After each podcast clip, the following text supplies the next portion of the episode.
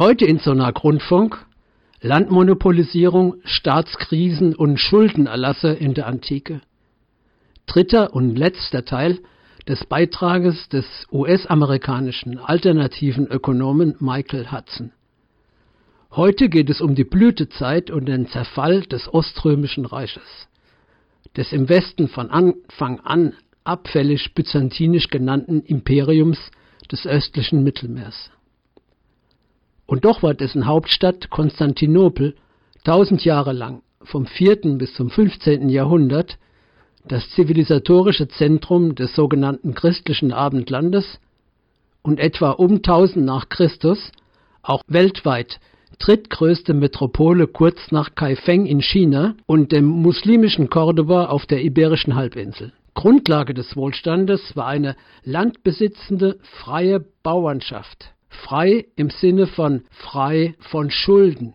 Kurz vor Ende des spätrömischen Imperiums waren alle Sklaven befreit und die großen Latifundien unter ihren Knechten aufgeteilt worden. Für kurze Zeit im Westen und für längere im Osten war ein fast egalitärer Zustand seiner Landbewohner hergestellt worden, wie ihn Jahrtausende lang Mesopotamien, der Nahe Osten und das antike Griechenland erlebt hatten. Davon handeln auch die ersten beiden Teile von Hudsons Beitrag, die bereits 2016 in Sonar Grundfunk gesendet wurden. Alle drei Teile können auf www.freie-radios.net nachgehört oder nachgelesen werden. Musik aus dem Konstantinopel des Mittelalters gibt es auch. Als die früheste Komponistin des Abendlandes überhaupt gilt die Äbtissin Cassiani aus dem frühen 9. Jahrhundert.